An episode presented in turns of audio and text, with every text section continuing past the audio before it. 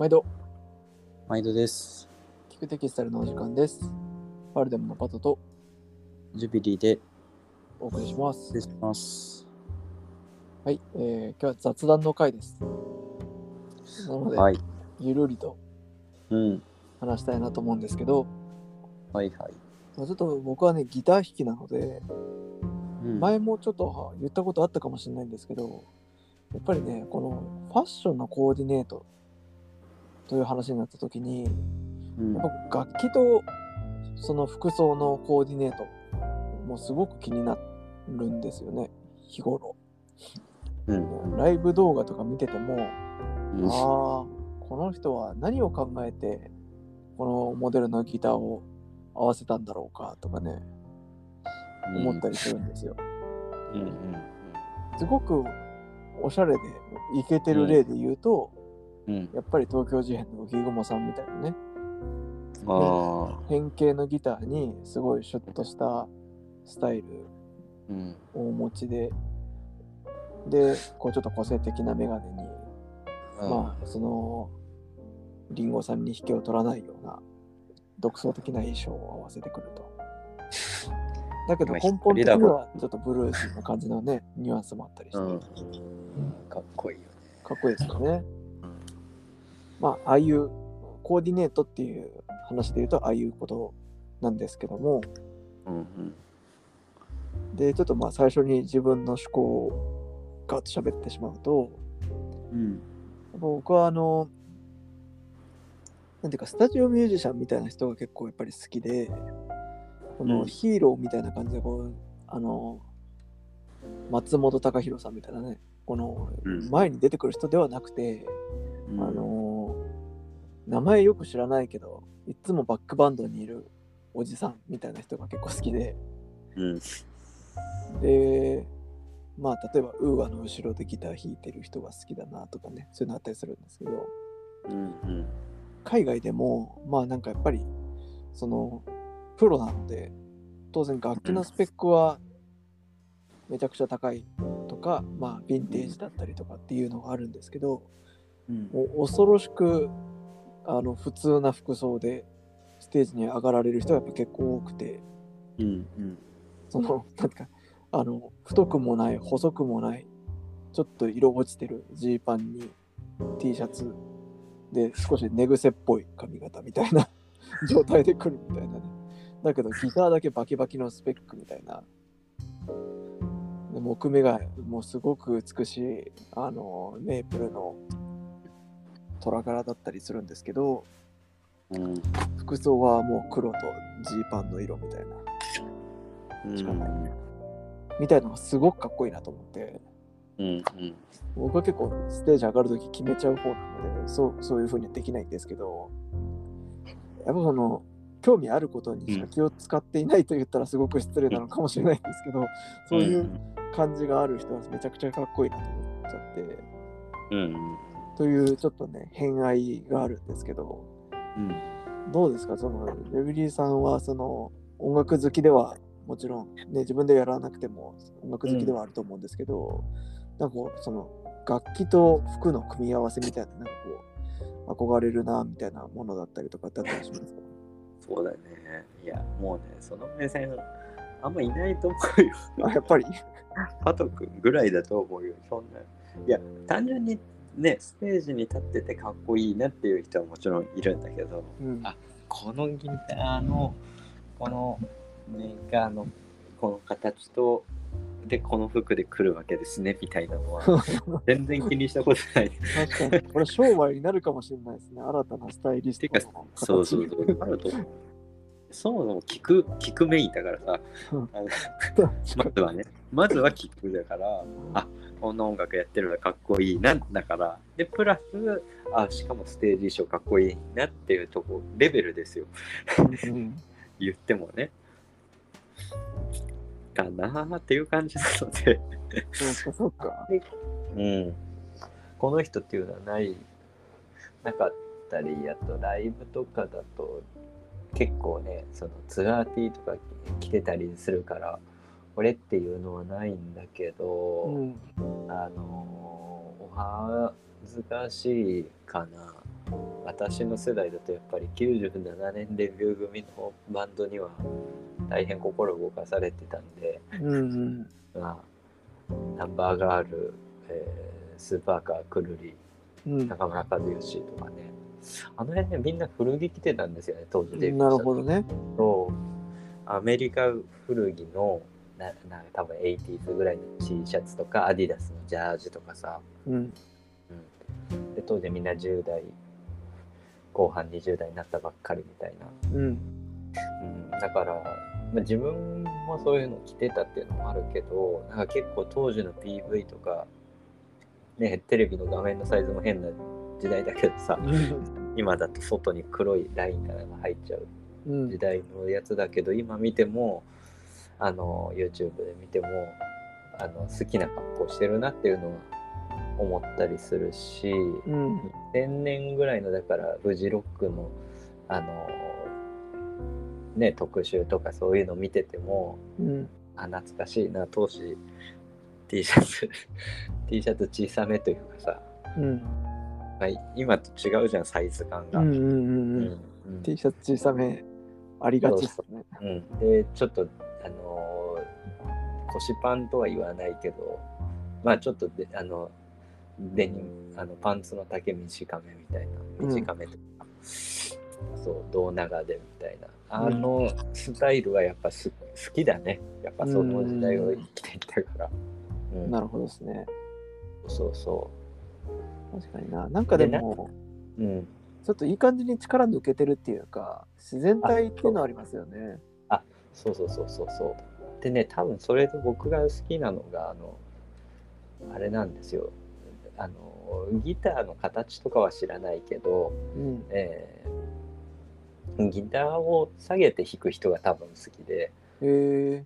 うん、だからあのあれかけるかけるじゃんみんな肩から、うん。あのあのあれが長ければ長い人トの方が、ね。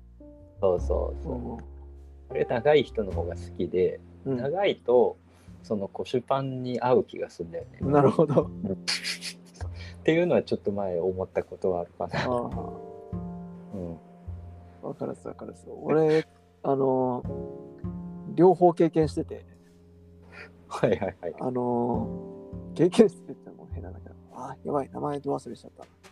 あのね、ヒデの後ろでギターを弾いてた、すごいね、オレンジ色の髪の人がいるんですけど。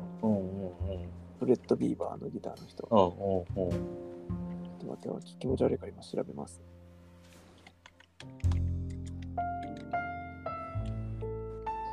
えーっと、誰だっけな、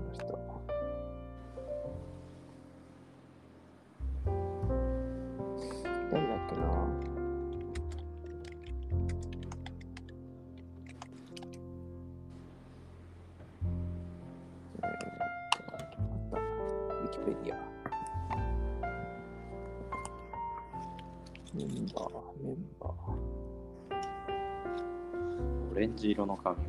うん。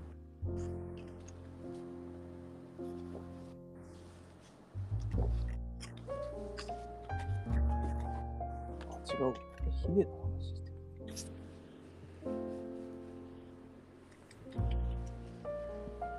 みんなでも低い清志だ、清志。清志。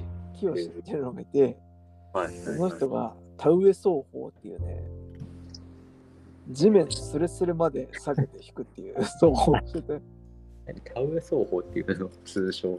そう。へえそれめちゃくちゃかっこいいなと思ってた時期があって、ギター始めたばっかの小小学生とかの時に。いや、確かにあの、本当に股割って、股割りみたいなぐらいの感じで弾いてる人そうそういるもんね。そうそうそはう。で、今はお腹の上で弾く人がかっこいいと思ったから、まで短くしてるので。い。あ、いやいやいや、わかるわかる。俺も、そうだね、ここ、ここ何年ってわけじゃないけど、うん。結構高ければ高い位置の方が今、逆にかっこよく感じる人の方が多いかな。時もありますよねう。んうんうんうん。わかるわまあでもね、弾く、その、あの、ジャンルとかにもよるんだろうしね。うん。はいそうそうそうそう。まあ、とりあえず、明らかに高い方が弾きやすい、基本的には。そうなのね。うん。ああ、まあまあそう。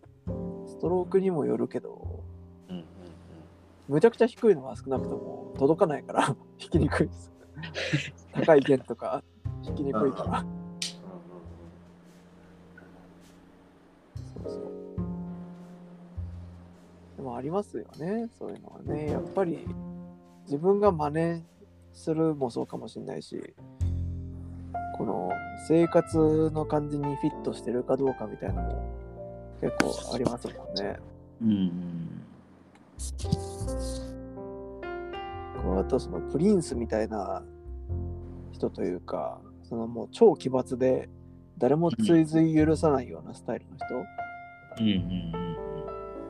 クイーンとかも好きなので、うんうんそれもあるんですけど、やっぱ自分がプレイヤーとしてなりたいぞとかって考えるとね、やっぱりちょっと変人っぽいんだけど、無理はしてない感じの人になりたいなというのがあって、そういう意味で言うとね、あの、まあ、さっきの、その、真似できないけどやる気ない感じの服装で来る人っていう意味じゃなくて、うんうん。こういう風になりたいなっていう人はね、インキュバスのね、ギターの人がめっちゃくちゃ好きで、インキュバス。インキュバス。へえ。なんて名前だったっけな、マイクなんちゃらとかって人なんですけど、うんその人はもう、凄まじく変態なギター弾くんですけど、うん。頭がね、いつもボッサボサで、この、アフロみたいな、テンパーなのかわかんないんですけど、頭ボッサボサに爆発してて、うん。で、結構スペックの高いギターにめちゃくちゃいっぱいエフェクターを置いてるみたいな感じの人なんですけど、うんうんでも割とその、ちょっとお上品なとか、結構シャツ着てたりとかするんですよね。ジーパンにシャツみたいな感じの服装で。カリスマ的なボーカルの後ろですごい変態なギターを割と普通な服装なんだけど頭だけ爆発してて 弾いてるっていうの超かっこいいなと思ってて。ギターの位置はちょっと高めなんですけどちなみに。うなん。かもうなんかその溢れ出ちゃってる感じがねうん。良くて。でインキュバスってボーカル身長も高くてめちゃくちゃスタイルいいんですけどうん。多分ギターの彼は身長低めでうん。そのなんかね、ひねくれて横にいる感じがね、ちょっと失礼なことばっかり言ってるからね、なんかのファンなんですけど、うんめっちゃ良くて、すべてが。うんうんそうそうそう。こんな感じになりたいなと思ってるんですけど、ちょっとうん。インキュバスで一回気になった人は検索してみてほしいんですけど、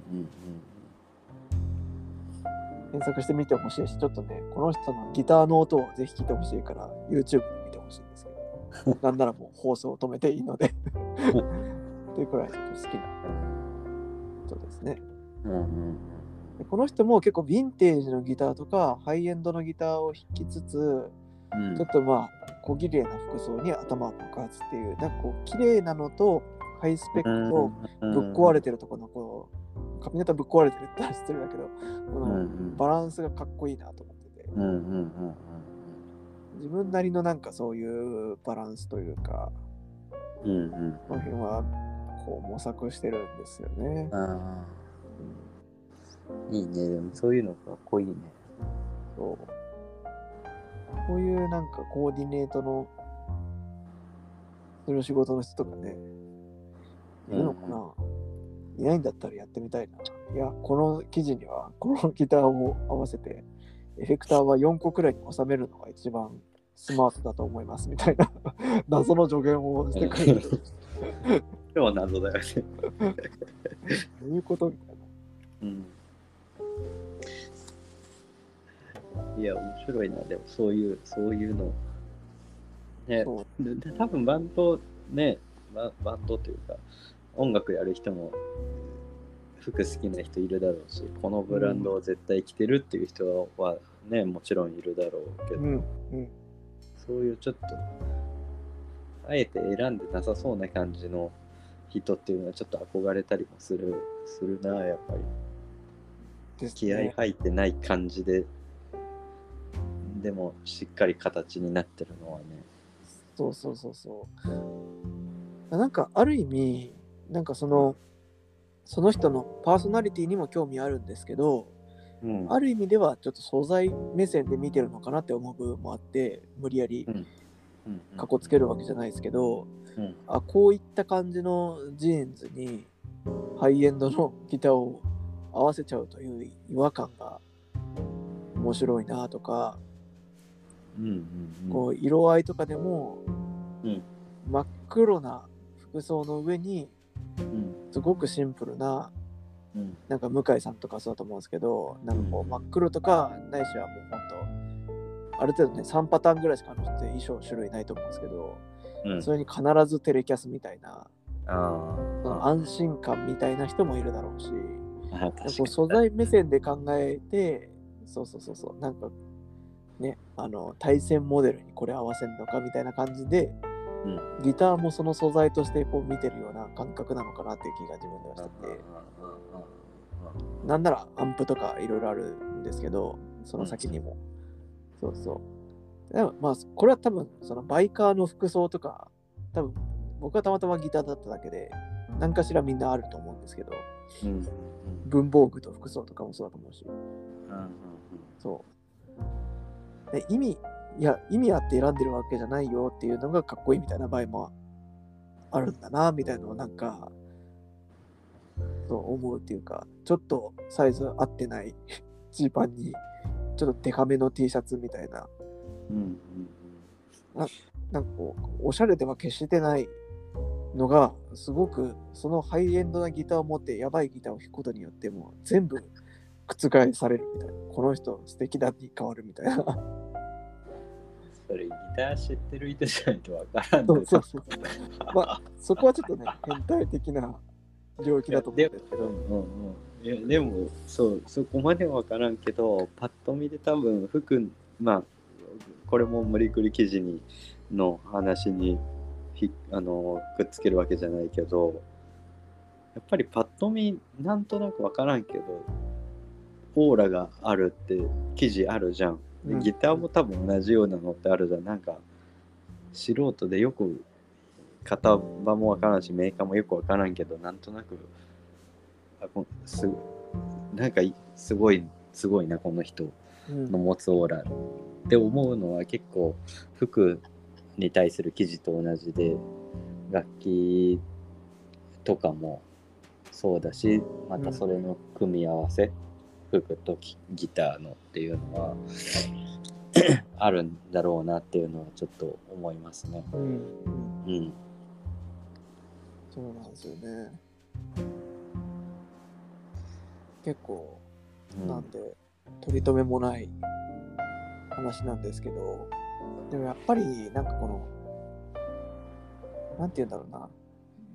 改めてすごい似てるなと思うのがうんなんかあの前回のプリマロフトの話とかもそうなんですけど音楽もやっぱりこのパソコンでアンプの音を再現できるだとかうんどんどんこうなんていうかそれ本物持ってなくてもいいよねってことになってくシーンって結構やっぱり増えててうんうん。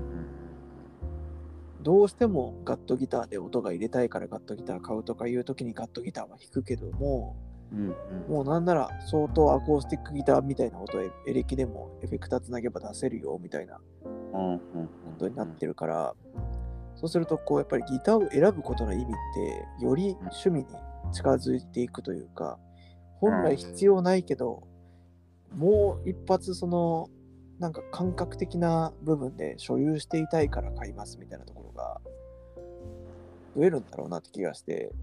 うん思うとねやっぱコーディネート目線みたいなものってこれまでよりもむしろ今まではギブソン持つしかなかったから持ってたけどうん。今別に3番のギターでもギブソンっぽい音は出せるけどギブソンが欲しいみたいな、30万かけてでもみたいな話でギギブソンを買う人が増えるみたいうんなことなんじゃないのかなって気がしてて。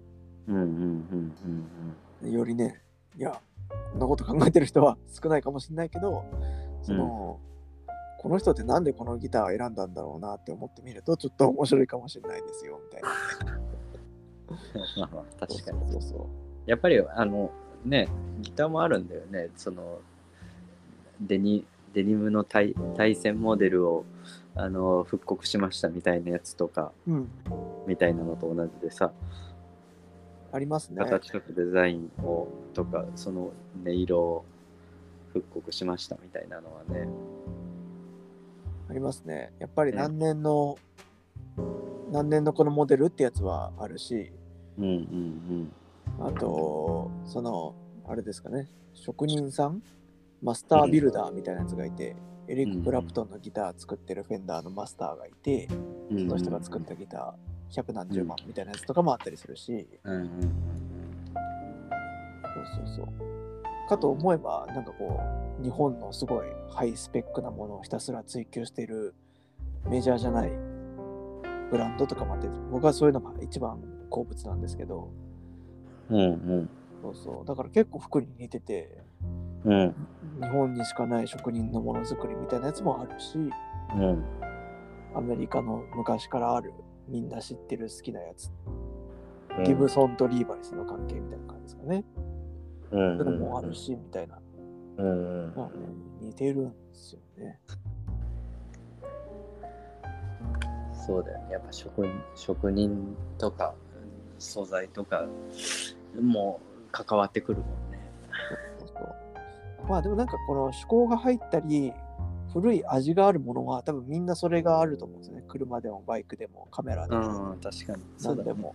そうそう。で、なんか機械に代替されそうになっているみたいな、なんか直面してる問題とか味とかっていうのはすごくみんな一緒な気がしてて、うんうんなんかやっぱりそれを何を選び取るかっていうところでその人のね、キャラが出てくるというか、うんうん。俺は2万のギターでも2万に絶対聞聞こえない音を作るんだって言ってパソコンでガチャガチャやる人もかっこいいと思うし、うんうんうんなんかそれをやっぱりそこに触れるのがね、すごく好きで、うんうん思ってるかは知らないけど。だからライブ始まる前のその人のペダルとかをめっちゃ見るのすごい好きで、必ずステージのもう真ん前まで行って、何並べてるかわーって見て、うんなるほどとか、これは知らんなとか、このギターでこのアンプにこのエフェクターで来るところがやっぱりえぐいですねって思いながら帰るみたいな。だその何その見方 そんなそんな見方するんだへえうん、まあエフェクター周りとか多分ギター弾く人ならあると思うんですけど、うんうんそれがなんかね、いや自分が特殊かわかんないけど、コーディネート目線ですごく見見えるんですよね、なんか。うんうんそうそう。それがね、すごく好きです。うんうんなかなかライブ今行けないから、ちょっとそういう機会も減っちゃってますけど、なんかプロプロだけじゃなくて、全然そのアマチュアの対バンの人とかの足元とかでも見てて、ああ、この人こういうこと考えて、こういうセット組んでんだな。で、服装こうなんだってところが結構面白かったりとかして、いや、こういう音出すならこういう服着た方がいいのになとか、こういう素材の方がいいのになとか、勝手に思ったりするみたいな。なるほどねそうそうそう。ちなみにパート君そのプレイヤーとして今まであの自分が自分がプレイヤーとしてこれが一番かっこよく着た着れた一番しっくりきたっていうのはなんかある？組み合わせとしてえー、ずどうっすかね。なんか自分の場合は、でもまあ、うんなんかこの、この会話っていうのはないんですけど、うん。ポリシーとして、なんかギターは基本的に国産のブランドのものが好きで、ほうほうほうほうほあの、富士源っていうブランドと、ううん。あとクルーズマニアックサウンドっていうブランドのギター使ってるんですけど、まあ見た目はすごくちょっと上品で、あ、ハイエンド、ハイエンドそうだねってなる感じの見た目のやつなんですよ。ギターがそうなので、うん。服装はそいつが際立つように、比較的ベーシックめにしつつ、あなるほど。黒人臭さはちょっと残したいので、うん。まあ、ハットだったりとか、キャあップを浅くかぶるとかはしつつ、あ服装はちょっともう、あの、ミリタリーっぽいジャケットとかに、ちょっとスラックスみたいなの履いたりとか、みたいな感じのスタイルですね。なるほど。ギターを引き立たせると。そうそうそう。なんか結構そのバランスが気になるんですけど、まあ自分が服にもっと無頓着であれば、うんよりさっきのなんかしょうもない格好して出たいなっていうのはあるんですけど、ちょっとそれはやっぱり気が引けちゃうんですよ。格好つけちゃうんで。いやいや、そう、そうだよね。でも、格好つけたくなるよね。ステージに立つんだからね。そうそうそう。うん面白いな。いや、俺なんかやってて、ねうんそうだな。ごめん、いい？思い出したんだけど、はいはいはい。最近、最近かっこいいなと思ったのは、あれだあの人、あれだな、あの、金子綾乃はかっこいいなと思った。あ、いいですね。確かに。あの人まあでも、さっき僕が話してた、あの、その、90年代、2000年前半とかぶってくるけど、金子綾乃も、そう、なんか、ギターとなのか、歌声と音楽となのかわかんないけど、すごくうん。しっくりきてるなあ、かっこいいなと思えるしそれのバンドメンバーもみんな、あヒッの、ピーっぽい感じね。あのそうそうそうそうそうヒッピーっぽいあそこの踊元踊ってのギターの人とあのゲートボーラーズのベースの人かな確かあとハッピーのドラムの人みんなねかっこいいなって、うん、っていうのは味がありますよね。そうそうそうそうそうごめん。ちょっとピンポイントで思い出したいやいや、すっごいわかります。うんうん。なんかしかもあの人って、ステージにいるときにめちゃくちゃ可愛く見えますよね。そう。語弊があるけど、いやそうそうそう。ライブ。輝く人というか、ステージで。あのそれこそすすげえなんかパワーが半端ないしそうなんだよライブ生で見て見るともうちょっと魂持ってかれるっていうか揺さぶられるというかうん。うんすごいかっこいいんだよねうんうん。うんこの人ギター何使ってたっけな？フェンダーだったようなイメージあるけど。全然そんなとこ見てない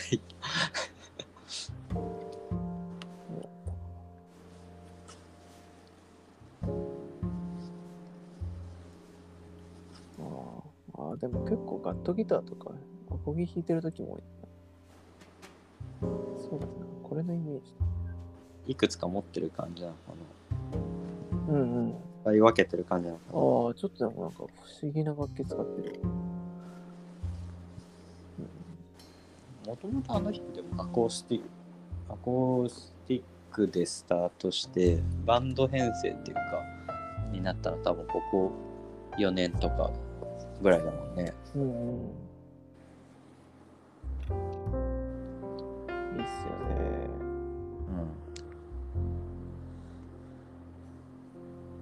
なんか前、結構前に見た、なんかチャイナドレスみたいな感じの形の服着てた時があって、それがね、すごい可愛かったな。うん。ああ。ああ、そう、でも、なんか女性っぽい格好もね、結構するよね。そうそうそう。あとなんかそれも、なんかうんチャイナドレス本当に着てるわけじゃなくて、チャイナドレス型のなんうかんうんうん、古着っぽい感じうのんうんうん。トップスみたいのうん。だったと思うんですけど。あと今 YouTube で上がってる去年かなん一昨年のライブうん。あの無観客ライブの多分映像なんだけど全員黒の衣装っていうのもね今度かっこよくてさ。へあんまり印象イメージと違って。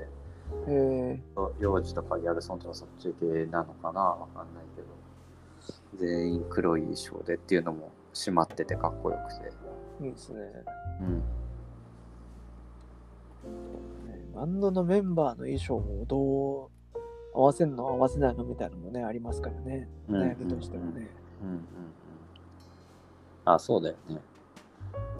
確かに。あこれだ。森道市場のやつですわ。僕が言ってたやつは。ああ。くこの時のライブめちゃくちゃ可愛いよ。うんうんうんうん。黒っぽいやつかな。なんかね、カーキっぽいやつ。カーキっぽいやつか。そうそうそうこのヌメ側のストラップに、ちょっとなんか、古めかしい感じのギター。うん。やっぱりでも、自分で選び取ってる感じがね、あるから素敵ですよね。うんうんものもそうだけど、そのスタイルというか、うん。うんうん歌い方とかもそうだけど、選び取ってたどり着いてるって感じがして、うんうん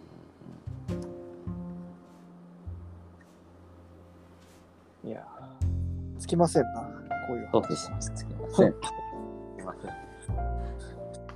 いやいやいや。ちょっとまた、ゆるい話しましょう、いろいうん、そうですね。ろ。はい、いや、楽しかったな。そういう目線は新鮮でした。そうですね。あの、最後にメッセージとしては、ミュージックステーションとか紅白とか何でもいいんですけど、後ろにいる人の服装と楽器に注目してみてほしいですね。あおそれはね、結構やっぱり独特の哀愁の感じが ある世界でね、すごい面白いので、まあ、主役ではないっていうところがあるのかな。そうそうそうそうこのスタジオの中でも相当トップクラスの人しか呼ばれてないような感じの世界の中でもちょっとこの大敗的な感じの雰囲気の人とか、ね、いっぱいいるのでうんうん面白いですよ見てると。割と信じられないというかえミュージックステーション出るよって言われてその服装で来るのみたいな人とかね結構いたりしてそこがたまらなく好きだったりするので。あ、そうね。そうそう、もう、いや、でもその人を呼ばなきゃいけないんだって、なって呼ばれてるみたいな感じがして、勝手に。そうそうそう。っていう。話でした。はい。はい。ちょっとまた、なんか雑談のリクエストもお待ちしておりますので、何かありましたらはいメッセージいただければと思います。はい。はい。それではまたお会いしましょう。さよなら。あら